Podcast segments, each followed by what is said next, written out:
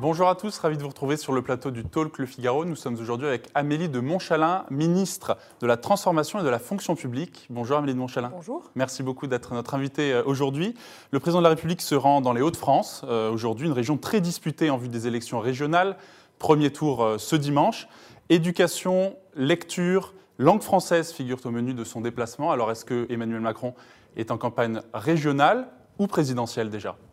Emmanuel Macron, il fait euh, ce qu'il a toujours dit qu'il ferait depuis 2017. C'est que quand on lance des réformes, on va voir sur le terrain si elles se déploient bien et euh, on ajuste ce qui doit être ajusté. Euh, Dans le champ éducatif, dans tous les territoires, vous savez qu'on a dédoublé les classes, qu'on a remis de l'égalité des chances, notamment dans des zones rurales aussi, qui concernent les territoires où il se rendra aujourd'hui. Donc, La il- Somme, Hélène. la Somme, Hélène. Moi, je me suis déplacée dans le même esprit, vous voyez, tous les vendredis, depuis le mois de janvier, dans 17 départements, pour suivre ce qu'on appelle le baromètre des résultats sur 36 politiques publiques. Tous les citoyens, d'ailleurs, peuvent aller voir, gouvernement.fr. C'est le Baromètre de- de l'action publique. Et vous avez où on en était en 2017, où on en est aujourd'hui, où on veut être en 2022, sur 36 politiques prioritaires. Ce que fait le président, c'est à la fois d'être évidemment à la rencontre des Français, de prendre, comme on dit, le pouls du pays, qu'est-ce que sont les inquiétudes d'aujourd'hui, les questions? Le- on réouvre nos lieux de culture, nos lieux de vie conviviale, et c'est une bonne chose. Et au- et aussi de suivre l'avancée des engagements qu'il a pris, parce que nous pensons fondamentalement que la politique, ça consiste à changer la vie quotidienne. Avec notamment la Ça lecture consiste- érigée en grande cause ça, nationale une par le président de la C'est une République. formidable nouvelle aussi, je pense, parce que la lecture, c'est euh, ce qui peut permettre de dépasser euh, les barrières euh, sociales, les barrières culturelles, ça élargit les horizons. Je trouve que c'est, en tant que lectrice personnellement, je trouve que c'est une très bonne nouvelle. Et c'est, ça traverse toutes les générations, tous les territoires. Mais vous voyez, c'est quoi la politique? J'ai eu un débat d'ailleurs avec Éric Zemmour à ce sujet. Est-ce que ça consiste à faire des grands discours Ou est-ce que ça consiste à être efficace Au sens où, quand on prend des engagements, on les tient? Je parle de ça parce que dans ce contexte d'élections régionales, vous avez des candidats, M. Bertrand, M. Wauquiez, Est-ce que vous Mme comprenez qu'à trois jours du premier tour, euh, certains disent oui, mais qui vous le président de la. République est en campagne dans les Hauts-de-France face à Xavier Bertrand D'abord, si vous êtes en campagne face à Xavier Bertrand, d'abord, il le rencontrerait. C'est pas ce qui va se passer. Mais surtout, c'est quoi la politique? C'est pas, dans une élection régionale aujourd'hui, avoir des présidents de région qui vous parlent soit plus de 2022, certains d'entre eux déjà se préparent sur les starting blocks manifestement de l'année prochaine, Vous visez Valérie Pécresse et Xavier Bertrand qui ont conditionné leur candidature, leur, leur- la poursuite de leur vie politique à une victoire. c'est sûrement un Au régional. Qu'est-ce que ça amène comme conclusion? C'est que d'abord, ils parlent de la présidentielle avant de parler des régionales. Ils ne parlent pas de ce que fait la région. Ils se mettent en concurrence. Alors, comme ils veulent se mettre en concurrence avec le président, ils se mettent en concurrence avec l'État. C'est une posture mortifère et de Xavier On a quand Bertrand. même bien vu que les thématiques régionales étaient au cœur des débats récemment organisés par LCI, le Figaro, RTL. Quand j'entends Mme Pécresse ce matin vous expliquer qu'elle veut créer une agence du travail de l'intérêt général parce qu'elle ferait mieux que l'État. Mais Le but, c'est pas que les uns et les autres s'opposent, on n'est pas dans un combat. Les régions n'ont aucune existence si l'État est faible. Les régions ont des compétences. Moi, j'aimerais que les présidents de région nous parlent de leur bilan sur les transports, sur les lycées, sur le développement économique, sur la formation professionnelle, sur l'orientation des lycéens. Alors, plutôt que de parler d'un bilan qui, manifestement, n'est pas aussi bon que ce qu'on dit, on est dans cette posture où on parle soit 2022, soit du second tour, soit de la tambouille politicienne. Les Français n'en veulent pas. Nous, depuis 2017, et c'est la raison de mon engagement personnel, en 2017 et aujourd'hui, dans la campagne que je mène aux côtés de Laurent Saint-Martin, parce que nous croyons que nous devons aux Français de leur parler de ce qui concerne leur région, leur vie quotidienne. Une région, c'est apolitique. Parce que vous politisez pas les transports. On a du Vous mal. politisez pas euh, les lycées. Donc, si on veut faire d'une région qui travaille avec tout le monde, qui travaille avec l'État et pas contre l'État, qui sort de ces postures objectivement mortifères à nouveau. Moi, je le vois dans mon département. Quand la présidence de la région, la Pécresse en l'occurrence, mais ça se passe dans tous les autres régions, M. Wauquiez, euh, M. Bertrand, on observe beaucoup d'endroits, se sert du carnet de chèques de la région pour former un clan, pour euh, financer les maires qui sont plutôt d'accord avec eux au niveau national, qui retirent des subventions, et j'ai plein d'exemples, qui retirent des subventions à des maires qui, à un moment donné, prennent une position nationale qui n'est pas ça qui était attendu. Eh bien, je pense que pour les habitants de ces régions, c'est très grave parce que ce ne sont pas leurs projets, leur quotidien dont on s'en occupe, c'est de schémas personnels, d'ambitions personnelles. Nous, avec Laurent Saint-Martin, nous voulons casser cela. Vous êtes candidate donc à, ses côtés. Euh, on a du mal justement à voir, on l'a vu dans les récents débats organisés en Ile-de-France, notamment lundi soir, les différences justement entre Laurent Saint-Martin de philosophie. Alors évidemment qu'il y a des mesures différentes, des propositions qui sont avancées de part et d'autre. On a du mal à voir les différences de philosophie, notamment sur l'économie, sur l'écologie, entre Laurent Saint-Martin et Valérie Pécresse. Est-ce que c'est une différence de méthode entre vous ou une différence de fond? D'abord, toutes les promesses non tenues de Mme Pécresse D'abord, on dit qu'on va le faire en vrai. Pas dans les discours, en vrai. Parce qu'il y a des choses qui étaient utiles qui n'ont pas été faites. Quand j'entends dire qu'il y a une révolution des transports qui s'est produite, j'invite les uns les autres à aller écouter les usagers du RER B ou du RER D. Oui, il y a des rames qui ont été commandées, enfin, elles n'ont pas été livrées. Après, la première et la principale des différences, qui est une différence politique majeure. Nous voulons travailler avec tout le monde. Nous ne choisirons pas le maire plutôt de droite, le maire plutôt de gauche. Ça fait des années qu'en qu Ile-de-France. Quand M. Huchon était président de région, il valait mieux avoir un maire de gauche si on voulait que la région vous aide dans votre territoire. Puis, quand c'est passé de l'autre côté, il fallait mieux avoir un maire de l'autre couleur politique. Travailler avec tout le monde, c'est pas béni oui oui. C'est pas naïf. C'est de croire que quand les Français vous confient un mandat, la première chose que vous avez à faire, c'est d'utiliser les compétences qui sont associées à ce mandat. Le travail d'intérêt général dont nous parle Mme Pécresse ce matin, c'est une compétence de la justice. Que les collectivités locales, comme les régions, prennent leur part pour offrir des postes de travail d'intérêt général, c'est formidable. Mais arrêtons la, la démagogie qui consisterait à dire l'État ne sait pas faire, je vais faire mieux. C'est ensemble qu'on réussit. Est-ce que c'est un échec pour la République en marche, pour la majorité présidentielle, si vous ne parvenez pas à conquérir une région au soir du second tour D'abord, euh, vous savez, aujourd'hui, nous ne sommes présents dans aucun conseil régional. Vous êtes présent dans le conseil régional de Corse, conseil territorial, comme on dit. Mais euh, nous n'avons fait élire personne en tant que En Marche, puisque lors des précédentes, euh, oui, mais lors des précédentes élections, notre parti, notre mouvement n'existait pas, donc nous n'avons pas de. Vous avez un président de région en, Guadeloupe aussi. Mais bien sûr qu'on a des présidents de région qui sont proches du président de la République, qui se sont rapprochés de, de nous, qui sont membres de nos instances. Mais nous n'avons fait élire personne lors des dernières élections. La chose qui est importante pour nous, c'est que ces élections soient des élections bas les masques. Elles ont lieu dans maintenant quelques jours, et il faut qu'on soit très conscient d'une chose c'est que le premier parti aujourd'hui qui apparaît dans tous les sondages, en Ile-de-France comme ailleurs, c'est l'abstention. Ça veut dire que les Français Plus de 50% d'abstention. Ça, veut dire que les Français considèrent que cette élection, notamment par tous ceux qui jouent déjà la présidentielle avant de jouer les régionales, leur est confisquée. Et moi, j'aimerais que les uns et les autres, surtout les sortants qui pavoisent beaucoup, soient très conscients que notre enjeu, c'est de remettre dans le débat les enjeux quotidiens, lycée, transport, orientation, soutien aux TPE, PME, aide à la transition écologique. Les propositions qu'on fait sont des propositions très simples, au sens où elles se comprennent bien, mais qui sont chiffrées, financées et que nous voulons vraiment mettre en œuvre. On n'est pas là pour nourrir un clan, être le marchepied. Et puis surtout, il y a quelque chose qui me gêne moi profondément. C'est qu'il y a beaucoup de présidents de région aujourd'hui qui nous expliquent déjà que s'ils sont élus, ils seront en abondant de postes. C'est comme Mme Hidalgo à la mairie de Paris. Élisez-moi pour que je fasse mieux campagne pour faire autre chose. Madame Hidalgo n'est plus à la mairie de Paris, puisqu'elle fait manifestement une campagne pour 2022. Et euh, certains autres nous disent si je suis élu, ça me donnera un mandat pour aller plus loin. Donc Ce votre objectif, c'est d'abord d'avoir des conseillers régionaux, peut-être d'opposition, plutôt que de conquérir une région, ce qui semble un objectif difficilement Notre but, atteignable. C'est évidemment de faire gagner nos idées. Notre but, c'est évidemment de faire, par définition, que nos idées ayant été comprises et ayant été approuvées, nous ayons le plus grand score possible. Mais l'idée, c'est surtout de remettre dans ces conseils régionaux une voix des citoyens qui, et je partage leur ras-le-bol, ont l'impression que des instances qui sont là pour leur vie quotidienne servent en fait de marchepied pour la politique nationale de carrière personnelle. Laurent Saint-Martin, je peux vous assurer d'une chose, j'en ai l'assurance. Il se présente pour être président de région. Il se présente pour améliorer la sécurité dans les transports. Il se présente pour que les, les eaux de la famille d'émission, puisqu'on veut réduire la pollution de l'air, n'aboutissent pas à ce que quand on vient de la grande couronne, quand on vient de la banlieue, on n'ait plus le droit de venir à Paris. Il se présente pour lutter contre la politique, là aussi, délétère de Mme Hidalgo annoncée, que maintenant on ne pourrait plus venir se garer à Paris quand euh, on, finalement on n'a pas une carte résident. Est-ce que Laurent Pietraszewski, dans les Hauts-de-France, se présente aussi pour devenir président de région tous les hommes et les femmes qui ont été euh, évidemment portés par notre mouvement se présentent pour. Vous entendez la question qui vient derrière, celle de l'entre-deux-tours, qui sera évidemment très importante. Dans les Hauts-de-France, vous avez Xavier Bertrand, qui est un présidentiable euh, déclaré à l'élection, présidentielle. Est-ce que vous pourriez être prêt à vous retirer dans l'entre-deux tours pour éviter une élection du Rassemblement national et donc aider en quelque sorte Xavier Bertrand? D'abord, on ne va pas faire la tambouille du deuxième tour avant que le premier tour ait lieu. C'est ce que veut faire le Rassemblement national. Le piège qui est tendu par le Rassemblement national, vous le voyez bien, le Front national, pour parler clairement, c'est pas de tract, pas de campagne. Une photo de Marine Le Pen, votez pour nous. Dans certains départements, effectivement, euh, le Figaro s'en est fait l'écho la semaine dernière. C'est dans certains départements. Euh, quand, quand euh, Laurent Saint-Martin fait un débat, Jordan Bardella ne vient pas. Quand moi je fais un débat avec les maires ruraux, il n'y a pas le Front National. Donc le Front National nous tend à piège. Et certains, manifestement, s'y complaisent. C'est de ne plus parler de programme, de ne plus parler de ce qu'on veut faire, de parler uniquement du second tour, des stratégies qu'on aurait contre lui. C'est un échec, là aussi, si le Rassemblement national emporte une région à l'issue du second tour? C'est un échec si ceux qui surfent sur les peurs arrivent à prendre des responsabilités puisque manifestement, ils n'ont aucun programme. Après, nous, on est très clair.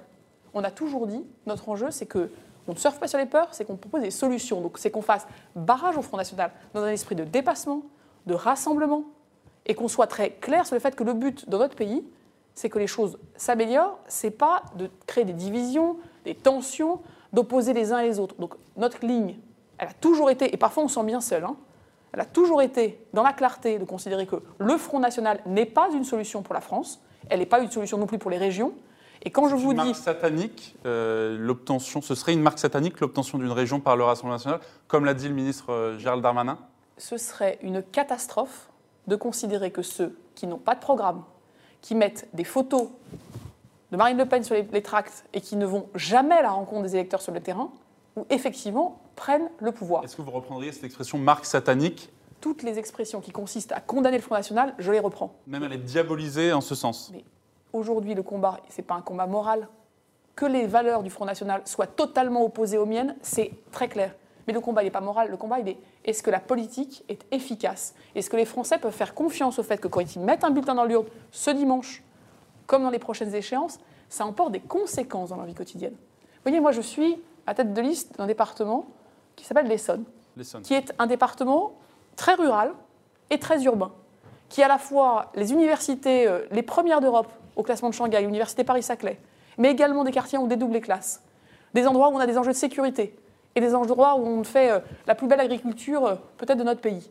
Eh bien, ce département, qui est une mini-France, comment on s'en occupe? Comment on arrête d'en faire, comme j'entends certains, un marchepied, un clan, et donc qu'on sort de cette logique d'opposition. Les régions sont là pour travailler pour les Français. Il n'y a pas d'autre chose à dire. Et donc, je ne rentrerai aujourd'hui dans aucune tambouille de second tour, parce que c'est faire le jeu de ceux qui ne veulent pas parler de démocratie et qui surfer sur les peurs. Un mot de votre réforme de la fonction publique. Vous avez piloté une large réforme de l'État, remplacement de l'ENA par l'Institut national du service public, suppression de certains grands corps de l'État. Euh, au nom de l'efficacité de l'État, dites-vous, au nom de la diversité des parcours également. Face à cet argument, il y a celui d'un affaiblissement, voire d'une destruction de l'État. C'est ce qu'ont répondu certains opposants, notamment à droite au Rassemblement national. Un projet de réforme libérale, ont quant à eux euh, dénoncé certains communistes. Qu'est-ce que c'est cette réforme au fond? Cette réforme, c'est de mettre les bonnes compétences au bon endroit sur notre territoire, c'est de revaloriser les postes opérationnels. On l'a vu pendant la crise. On a besoin d'un pays qui produit moins de normes, mais qui a des hommes et des femmes sur le terrain, dans les départements, au plus près des Français pour prendre des décisions. Et puis, c'est aussi une réforme qui va mettre en place de l'évaluation pour les carrières. On dépendra beaucoup moins de son classement qu'on a eu à 25 ans. On dépendra beaucoup moins de, de cette logique de corps qui peut en avantager certains et en défavoriser d'autres. Et on sortira d'une logique qui enferme et qui fait qu'aujourd'hui, il y a beaucoup d'hommes et de femmes, beaucoup trop, qui ont fait des belles carrières, qui ont apporté beaucoup de leur énergie et qui se retrouvent objectivement enfermés dans les logiques de corps et qui n'ont pas de perspective de carrière. Cette réforme, vous savez, il y a euh, un effet loupe dans beaucoup de nos débats qui donne euh, la parole parfois des anonymes, par des tribunes. Parfois aussi, il y a, un- on doit le dire, il y a aussi un changement de génération qui est en train de se produire. des hauts fonctionnaires qui sont aussi soumis au devoir de réserve. Tout à fait, mais donc et il y a un se effet sont loupe. inquiétés, notamment je pense au préfet. Vous avez annoncé la fin du corps préfectoral. Euh, pas- euh, des diplomates ont aussi pris la parole pour mettre en garde contre un danger pour nos institutions. Plus de trois quarts des agents Vous publics comprenez ces inquiétudes? D'abord, plus de trois quarts des agents publics comprennent le sens de la réforme. Plus de trois quarts des Français soutiennent le fait qu'on mette plus de valorisation des postes opérationnels, plus d'évaluation, et qu'on soit capable de mettre les bonnes compétences au bon endroit et qu'on sorte d'une logique déterministe, corporatiste par certains égards. Et moi, en ce moment, on est en train de consulter les 10 000 hauts fonctionnaires de notre pays. C'est une consultation que vous avez lancée il y a quelques semaines seulement. Est-ce que ce n'est pas trop tard alors que le projet de réforme On a été présenté au Conseil des ministres au début du mois? On a présenté les principes d'une réforme qui a quand même une longue histoire. Le rapport Thirier, le débat de la loi 2019, les engagements du président de la République. Ce n'est pas du tout sorti de son chapeau. Aujourd'hui, on consulte sur la mise en œuvre dans chaque métier, dans chaque ministère de cette réforme. On a déjà 6000 réponses. Et je peux vous dire, on les rendra publiques, ces réponses. Donc euh, ce sera totalement transparent, il n'y a pas d'agenda caché. Quand est-ce que vous les rendrez On les publics rendra publics début juillet, autour d'une nouvelle réunion qui se tiendra autour du Premier ministre et de moi-même, avec à nouveau tous les cadres dirigeants de l'État, le 8 juillet. Quand on rendra public ces résultats, ce qu'on y voit déjà remonter, on a déjà 50% de ceux qui sont appelés à répondre qui ont participé, c'est-à-dire montre bien qu'ils sont intéressés à nous dire leurs attentes. Ce qu'ils disent valide 100% de ce que nous faisons. Ils veulent être accompagnés dans la carrière, ils veulent pouvoir faire des postes différents de ceux potentiellement des ministères parisiens, ils veulent pouvoir être valorisés aussi dans ce qu'ils produisent, pas juste dans leur corps. Ils disent refuser le corporatisme, ils disent appartenir à l'État plus qu'à des corps. Donc on est en train de travailler. C'est une réforme qui se construit par État. L'ordonnance du mois de Elle arrive tard à un an de la fin du quinquennat. elle arrive au moment où aujourd'hui, nous voyons à la fois des engagements tenus qu'il faut, des engagements pris qu'il faut tenir, et nous voyons aussi que nous avons à construire notre pays pour l'avenir. En 1945, quand la précédente ordonnance avait été prise, il y a 75 ans, de Gaulle. c'était pour reconstruire le pays après la guerre. Aujourd'hui, nous avons devant nous des défis numériques, climatiques, sanitaires, technologiques, des enjeux aussi de valeur de la République. Nous regardons l'avenir et nous nous préparons pour avoir les hommes et les femmes formés qu'il nous faut pour que le pays avance. C'est donc une réforme pour les Français. Vous restez avec nous, Amélie de Montchalin. Nous allons maintenant relayer vos questions, chers internautes.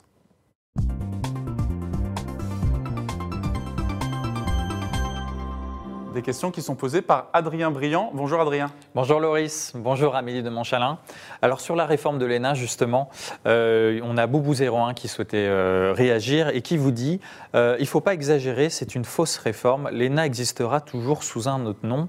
Euh, que souhaitez-vous lui répondre? L'INSP, l'Institut national du service public. Alors, ce n'est pas une fausse réforme.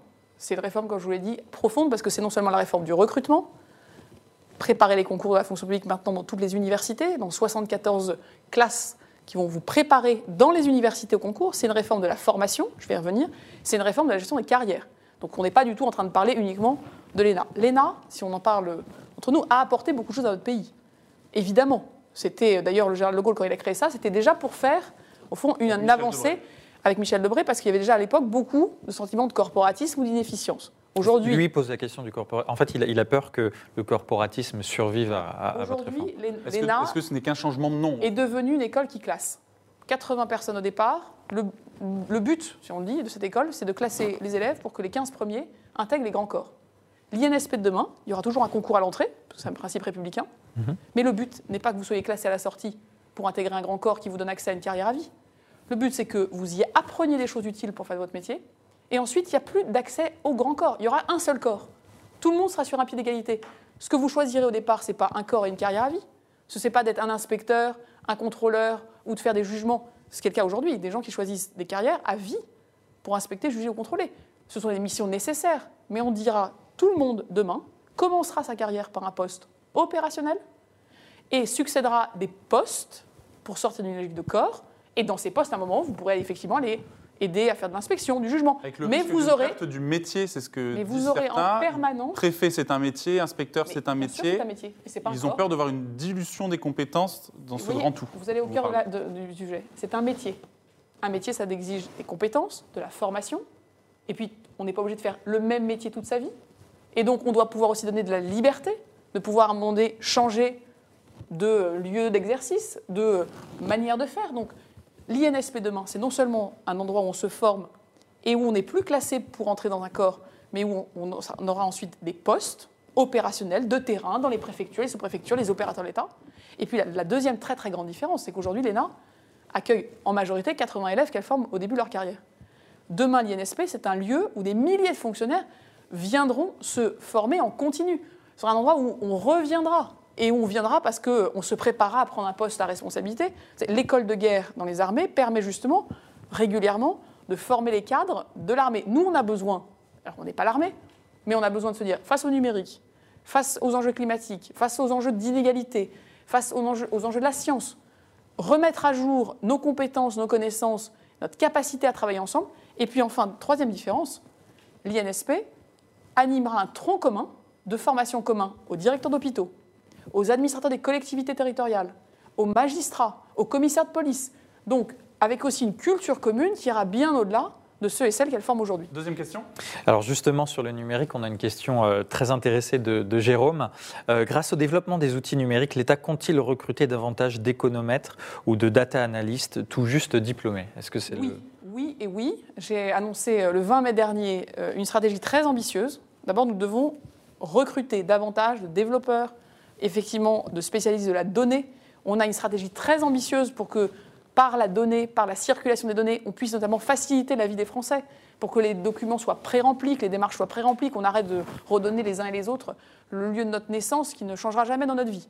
Euh, les choses que l'État connaît, les choses que les administrations connaissent, doivent ne pas être redemandées en permanence. Il faut une meilleure communication entre donc- les administrations. Bien sûr, et ça, c'est euh, dans le projet de loi qui arrive, un enjeu pour moi majeur, la circulation des données dans l'intérêt des usagers, le fameux dites-le nous une fois. Et donc oui, on recrute. On recrute des entrepreneurs d'intérêt général, soixantaine de postes ouverts. En général, je reçois 800 CV, vous voyez, quand je lance euh, ces opérations. Donc c'est d'abord attractif. On a revalorisé les salaires. On envoie aussi maintenant euh, toutes ces personnes du numérique dans des projets bien identifiés pour qu'eux aussi aient des carrières, des évolutions intéressantes. Je me rends juste après, vous voyez, au salon Vivatech, parce que la transformation numérique de l'État, elle est cruciale. C'est un enjeu de qualité des services publics. C'est un enjeu aussi de performance pour les agents, parce qu'on oublie que les agents publics sont d'ailleurs les premiers, euh, parfois, qui souffrent aussi de notre parfois retard numérique. Et puis, c'est aussi un enjeu de souveraineté. Le plan de relance, vous savez, c'est 500 millions d'euros dans mon ministère que nous investissons. Et on investit évidemment pour recruter tous ceux et celles qui veulent faire leur métier technique et leurs compétences très précises et les mettre au service de l'État, de l'intérêt général, de leur pays. C'est euh, la meilleure manière, je crois même, euh, donner du sens à ce qu'on fait. Et donc je recrute massivement. Un tout autre sujet, la laïcité. Euh, vous avez fourni aux agents publics un, guide de bonne pratique sur la, donc la laïcité et on a CN123 qui souhaitait vous demander si ça avait été efficace, si vous demande si vous avez, si vous avez vu du mieux et si vous avez des chiffres. Alors, on a des chiffres. 15% seulement des agents publics se sentent formés aujourd'hui aux enjeux de laïcité. C'est pour moi un sujet majeur parce que s'il y a bien une catégorie de population qui a la laïcité au cœur de son exercice professionnel, ce sont les agents publics. D'ailleurs, ce sont les seuls à qui la loi impose la neutralité stricte et absolue dans l'exercice de leurs fonctions. Et donc nous avons, euh, à la demande du Premier ministre et du Président de la République, annoncé que nous allons former tous les agents publics dans les quatre prochaines années à la mise en œuvre pratique de la laïcité. La laïcité, ce n'est pas seulement un principe, c'est comment on le met en, œuvre dans sa vie quotidienne quand on est euh, avec des usagers, quand on recrute, quand on est dans une équipe, quelles sont euh, les euh, réactions, les réflexes, comment aussi on en fait un sujet dont on peut parler ensemble, pas un sujet euh, dont on s'accommode parce qu'on manque d'outils et de formation? Donc ça veut dire que dès l'année prochaine, tous les hauts fonctionnaires dont je vous ai parlé seront formés à la mise en pratique de cette laïcité. On va ensuite former tous les nouveaux entrants, et dans les quatre ans, on aura formé tous les agents publics. Donc est-ce qu'il y a du mieux? Oui, parce qu'on en parle. Est-ce qu'on est engagé sur ce sujet? Absolument. Et est-ce qu'on a un plan pour euh, continuer à diffuser? Ce n'est pas seulement des bonnes pratiques, c'est que les hommes et les femmes se sentent soutenus. Parce qu'aujourd'hui, sur ces sujets-là, euh, les agents publics, on voit l'importance. Le sondage qu'on avait fait, c'est 90% des agents publics voient l'importance de la laïcité dans leur pratique, dans leur métier. Mais ils ne se sentent ni formés, ni soutenus. C'est aussi une responsabilité de l'État que s'il donne le devoir absolu à ses agents de faire vivre les principes de la République, eh bien ces hommes et ces femmes ont le droit absolu d'abord d'être soutenu, d'être protégé et d'être formé. Et c'est l'engagement que je porte en tant que ministre de la fonction publique, avec, comme vous voyez, beaucoup d'engagement. Merci beaucoup, Amélie de Montchalin, d'avoir été notre invitée aujourd'hui. Merci beaucoup, Adrien, d'avoir relayé les questions de nos internautes. Merci à vous de nous avoir suivis. Très bonne journée à tous et à demain.